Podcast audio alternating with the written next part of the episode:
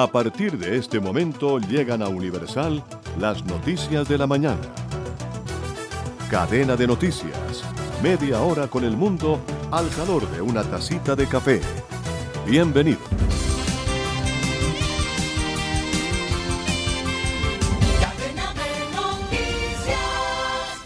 Buenos días. Barranquilla amanece hoy con 25 grados de temperatura. El aeropuerto Ernesto Cortizos funciona normalmente para todo tipo de operaciones aéreas. En cadena de noticias, resumen de noticias para hoy.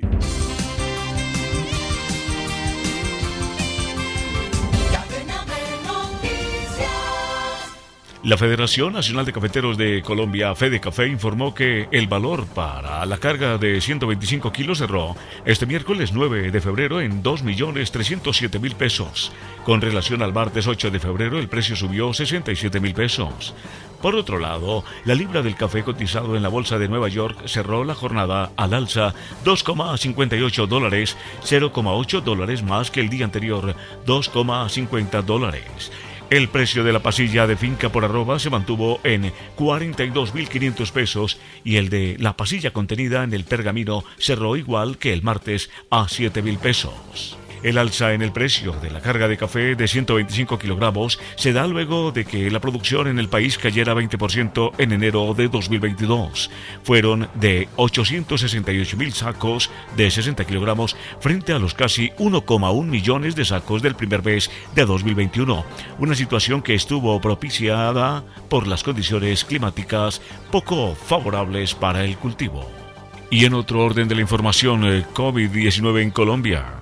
El Ministerio de Salud y Protección eh, Social reportó este miércoles 9 de febrero de 2022 8.785 casos nuevos de COVID-19. En las últimas 24 horas se procesaron 43.222 pruebas, de las cuales 19.057 son PCR y 24.165 de antígenos. El informe también señala que 207 colombianos fallecieron a causa de la enfermedad en el último día. De esta manera, el país llega a un total de 136.404 decesos a causa del virus desde el inicio de la pandemia.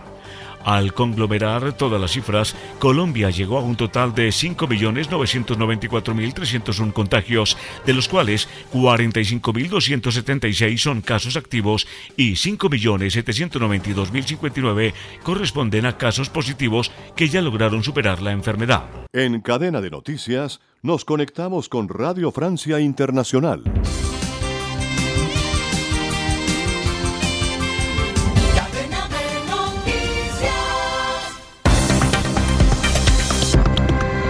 Aida Palau. La protesta en Canadá de los choferes por la obligación de vacunarse contra el COVID-19 cumple 13 días. El centro de Ottawa sigue completamente bloqueado. El primer ministro Justin Trudeau acusa a los conservadores de instrumentalizar políticamente esta crisis. Rusia inicia maniobras militares en territorio aliado Bielorrusia, una acción que echa más leña al fuego a la tensión con Ucrania. Nos iremos a Kiev para ver cómo están viviendo la amenaza de una ofensiva rusa. Y en Bolivia comienza hoy el juicio contra la expresidenta Janine Áñez por su presunta participación en un golpe de Estado. Áñez, que desde ayer está en huelga de hambre. Enseguida desarrollamos estas y otras informaciones. Están escuchando Radio Francia Internacional. Empezamos en Canadá, donde la protesta contra el gobierno por las restricciones sanitarias anti-COVID se enquistan y llegan al Parlamento. El primer ministro Justin Trudeau acusó a los conservadores de sacar partido de esta crisis.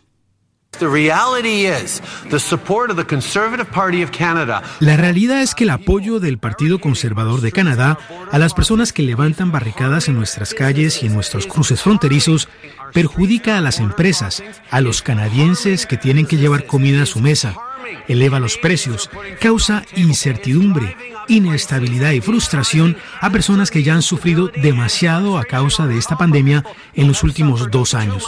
Es hora de que el Partido Conservador muestre un liderazgo responsable y condene estos bloqueos. Las protestas cumplen 13 días eh, con el centro de Ottawa completamente bloqueado por cientos de camiones. Recordemos que esta crisis se inició por la obligatoriedad para los choferes que transportan mercancía de Canadá a Estados Unidos de vacunarse contra el COVID-19. La situación comienza a ser insoportable, como nos explica Hugo Crespo, gerente de un establecimiento hotelero en el centro de Ottawa. Lo de la protesta de los camioneros, yo creo que si se hubiese hecho por provincia y cada quien en su, en su lugar, pues la verdad es que hubiese sido más organizado y más escuchado que venir todos hasta el Capitolio, donde pues la verdad es que el gobierno ni los, ni los escucha. ¿Y hay contaminación? ¿Cómo están viviendo esto?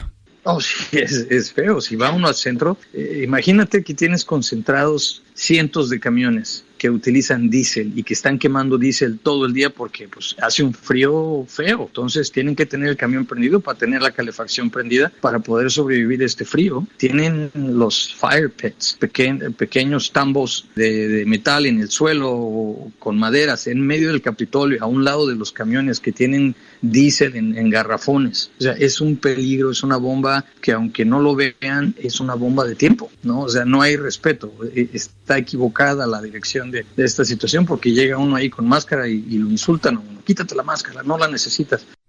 Y desde Estados Unidos, la Casa Blanca mostró su preocupación por los bloqueos en el país vecino. El puente embajador es el más frecuentado entre Canadá y Estados Unidos y por ahí pasa el 25% de los productos. El puente es clave en la industria automotriz que ya se está viendo afectada por la falta de piezas para la fabricación.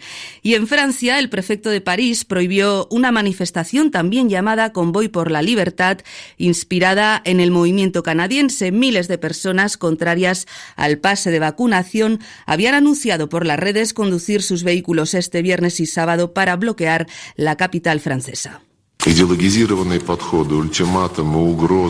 Los ultimátums y amenazas contra Rusia no conducen a nada. Palabras esta mañana del titular de Exteriores ruso, Sergei Lavrov, declaraciones que se añaden a la retaíla de dimes y diretes entre los rusos y los ucranianos con telón de fondo de movimientos diplomáticos para evitar una nueva guerra en el este de Europa.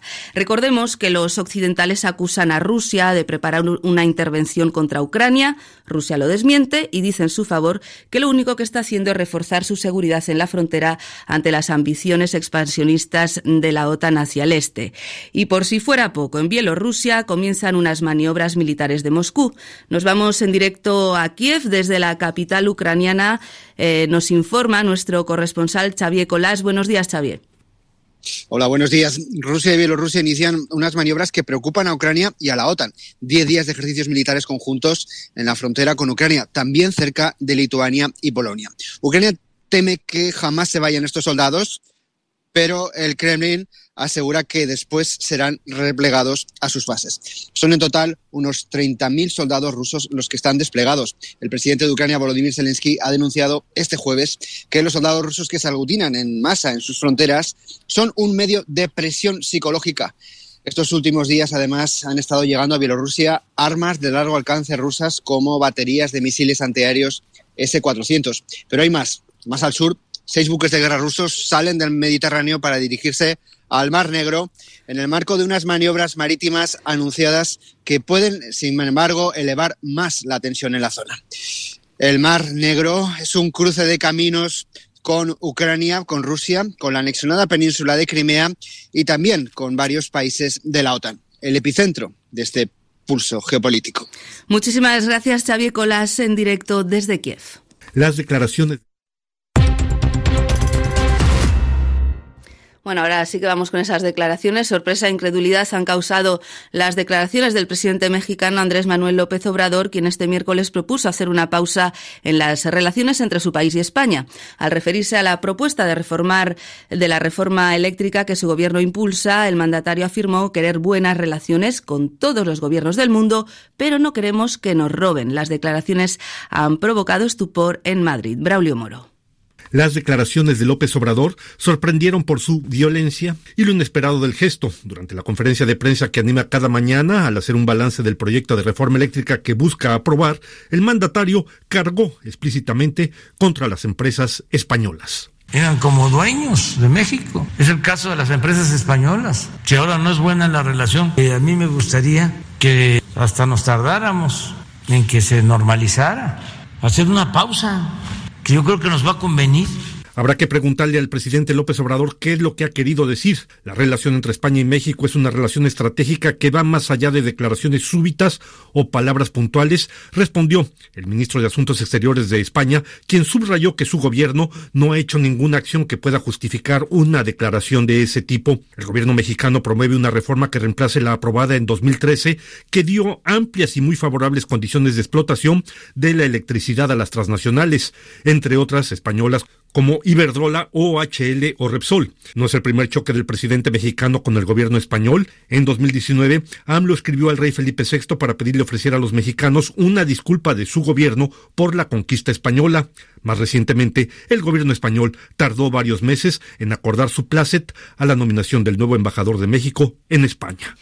En Perú, lo mínimo que podemos decir es que el nuevo gobierno, el cuarto desde que Pedro Castillo llegó al poder hace seis meses, empieza con mal pie. El nuevo titular de salud, el doctor Hernán Condori, recetaba productos no avalados por la ciencia y está eh, siendo investigado por supuesta corrupción. A Castillo le ha caído una avalancha de críticas por su designación. Para el presidente estos primeros meses han sido bastante complicados, un periodo protagonizado por confrontaciones políticos, políticas según los analistas, informa Paola Ariza. Confrontaciones, desacuerdos en su gabinete y cuestionamientos han empañado los seis meses que lleva Pedro Castillo en el poder. Este martes, el presidente peruano nombró un nuevo gabinete de ministros encabezado por Aníbal Torres, quien reemplaza al abogado y parlamentario Héctor Valer Pinto, que solo duró tres días en su cargo tras publicarse supuestas denuncias por violencia intrafamiliar. El nuevo gabinete de 19 miembros es el cuarto que juramenta Castillo, pues hace una semana el mandatario designó su tercer gabinete tras la renuncia de la primera primera ministra Mirta Vázquez por desacuerdos sobre ascensos en la policía. El académico y analista político Carlos Meléndez dice que para Castillo ha sido muy difícil equilibrar los actores políticos. Eh, Castillo está más preocupado por sobrevivir que por gobernar. Entonces crea gabinetes para su supervivencia política, no crea gabinetes para gobernar un país en una crisis económica, social y de, y de, y de salud como la que está viviendo el Perú. Ha practicado cuoteos políticos en cargos ministeriales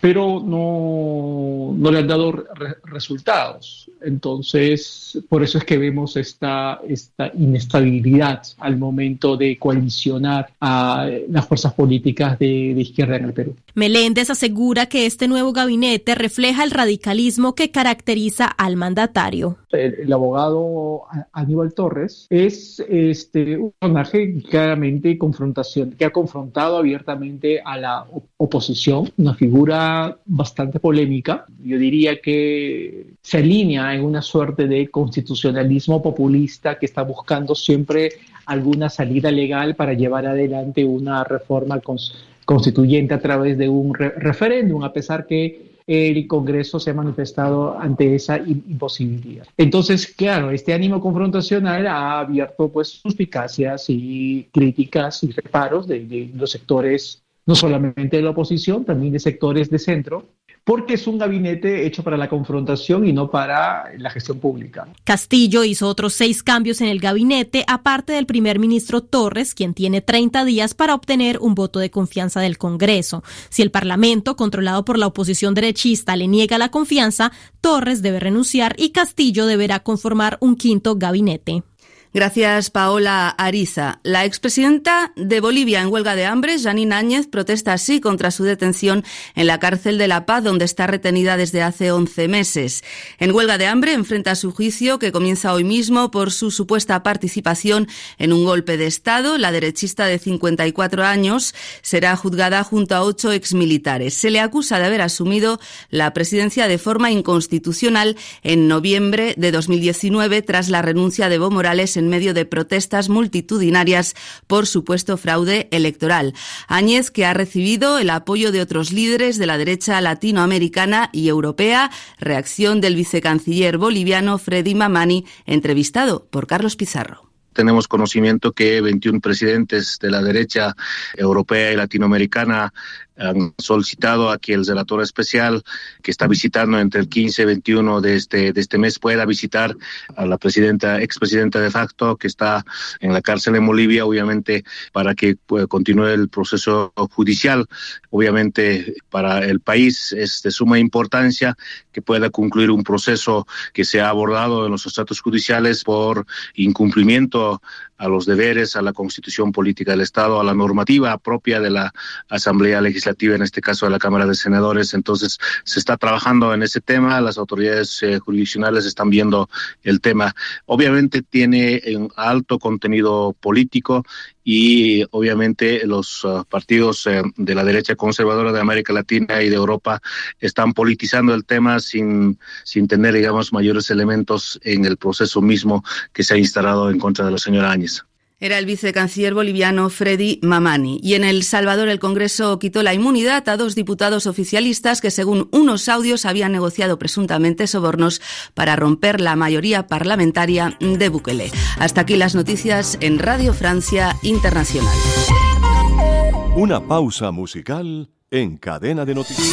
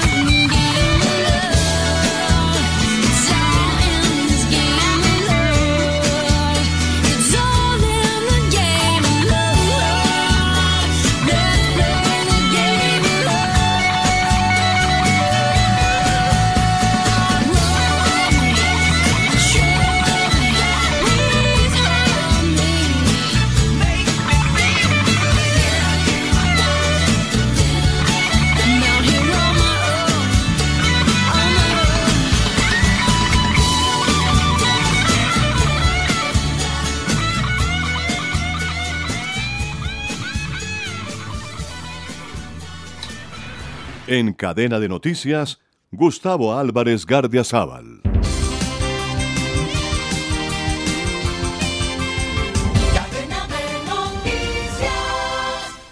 ¿Quién pudiera haber pensado hace tres meses que la campaña presidencial colombiana iba a irse tan lejos de los temas fundamentales que el país quiere que le solucionen y terminara convertida en un burlesco cotilleo para que los votantes elijan entre si es conveniente o no tener un presidente borracho o un presidente pichador.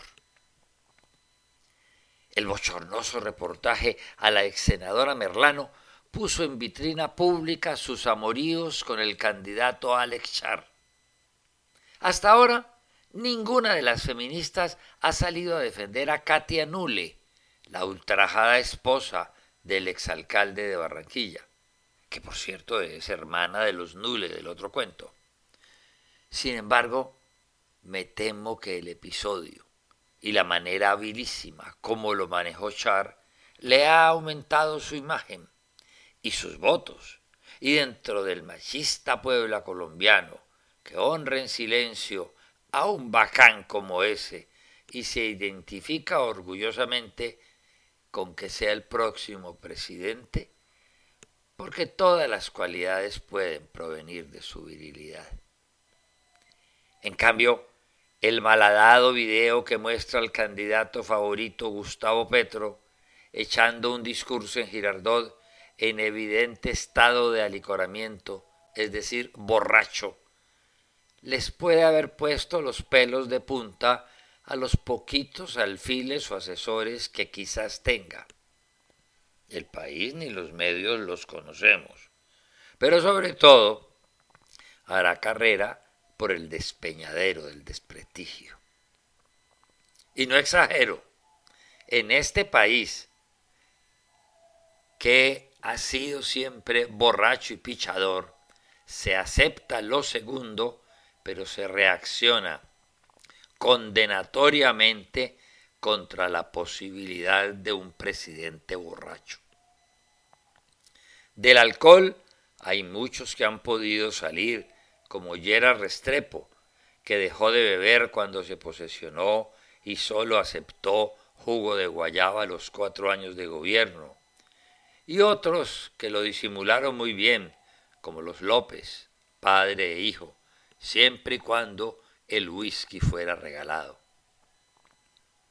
Yo sabía, como quizás muy pocos colombianos, que Petro es de estricta formación y actitudes leninistas, y que desde hace unos meses para acá ha adoptado poses de esfinge y miradas serenísimas, como si ya hubiese sido elegido o fuera un emperador romano.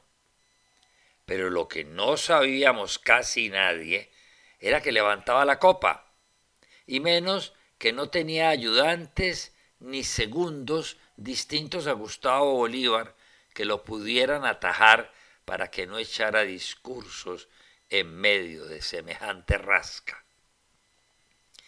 El haber tenido la humildad de reconocer que sí estaba borracho, no lo disculpa de la irresponsabilidad, porque las perras no las olvidan los que las presencian. Las pichadas sí, porque son en la intimidad.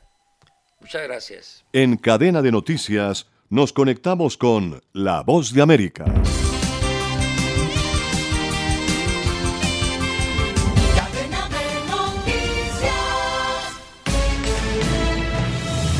Este es un avance informativo de La Voz de América. Desde Washington les informa Henry Llanos.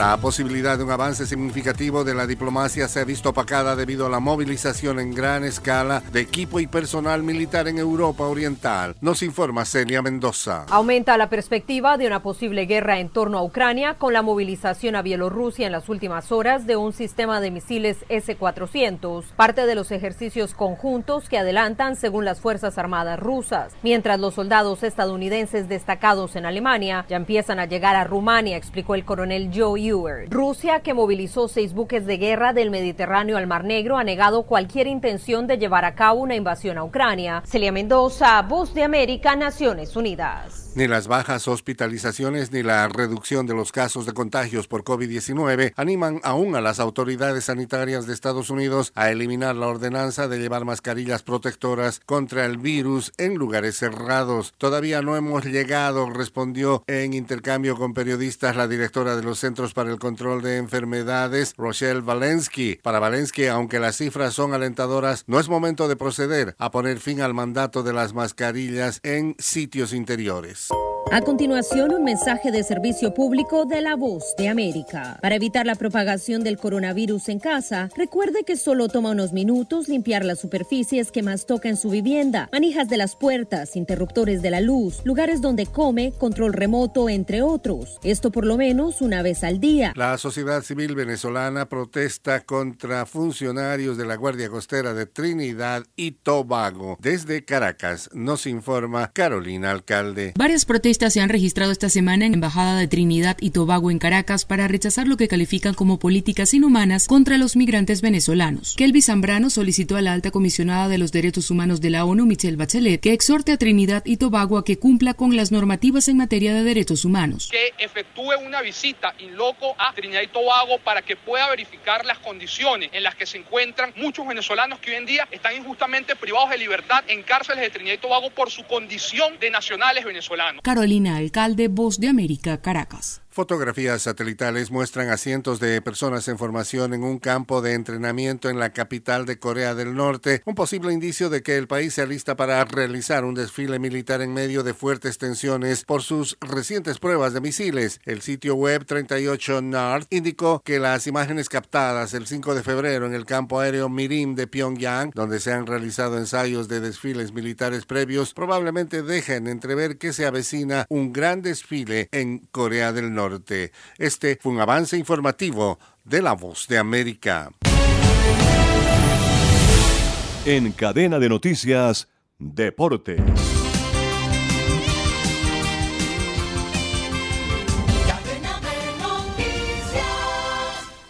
Con un gol del belga Romero Lukaku a los 30 minutos del primer tiempo propiciado por un error defensivo del Al Hilal de Arabia Saudita, el Chelsea de Inglaterra se llevó el triunfo ante el campeón asiático y a su vez consiguió el tiquete de la final del Mundial de Clubes de Fútbol para enfrentar el próximo sábado a Palmeiras de Brasil. Será el segundo intento del conjunto londinense de proclamarse campeón del mundo después del fallido hace 10 años cuando fue superado por otro grande de Brasil, el Corinthians. El colombiano Iván Ramiro Sosa, fichaje estrella del Movistar de España para la temporada 2022 de ciclismo, será el defensor del título en el Tour de la Provence 2022, que se disputará desde hoy hasta el próximo domingo ante rivales como el doble campeón mundial el francés Julia Alaphilippe, el colombiano Nairo Quintana y el ecuatoriano campeón olímpico Richard Carapaz.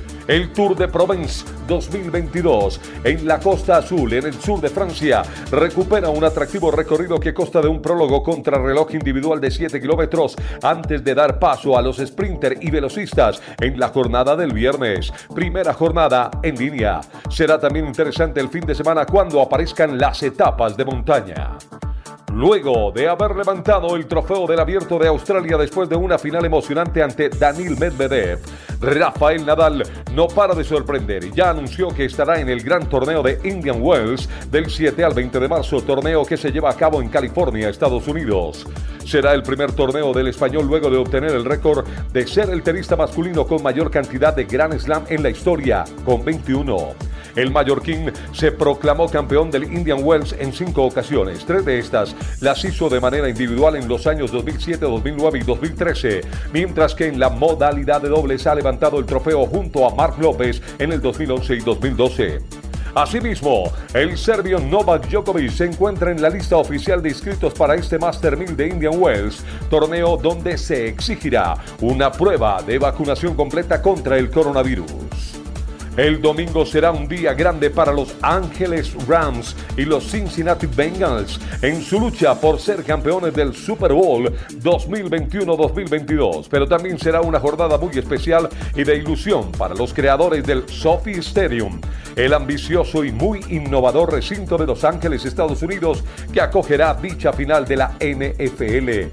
El estudio HKS fue el responsable de imaginar este hermoso estadio que se inauguró en el 2020 en los peores meses de la pandemia como parte de un proyecto de 5 mil millones de dólares y que con el Super Bowl vivirá su puesta de largo para llevar el espíritu del sur de California, Estados Unidos, al mundo entero.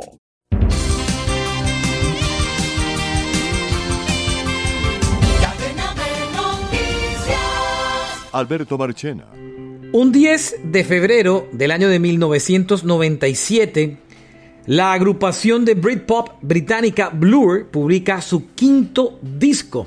Este se convierte en uno de los discos más importantes para la banda porque a pesar de ser un grupo tremendamente exitoso en Europa, no había logrado un gran hit en Estados Unidos. Este álbum, el quinto disco titulado simplemente Blur, incluía una canción que se convertiría en su más importante éxito en listas de Estados Unidos. Se llama Son 2. Escuchan Cadena de Noticias en Universal.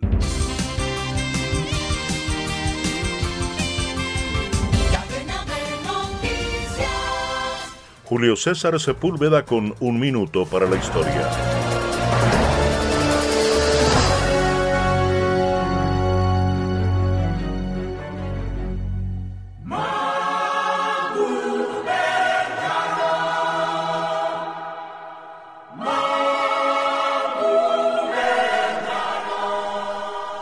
10 de febrero 1990 en Sudáfrica.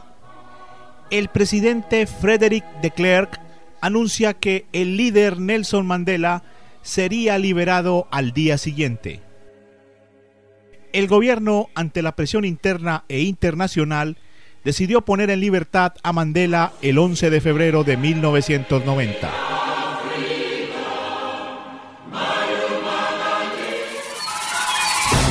Están escuchando Un Minuto para la Historia. Nelson Mandela, entonces de 71 años, había rechazado en varias oportunidades las ofertas de libertad y advirtió que la violencia no se detendría solo con palabras, sino que hacían falta hechos concretos. Les acompañó Julio César Sepúlveda.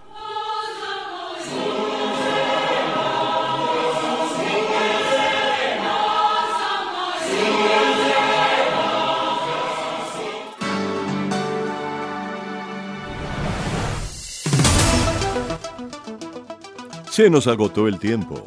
Volveremos mañana con Cadena de Noticias. Universal Cadena de Noticias es una producción de Red Radial. Radio Sin Fronteras.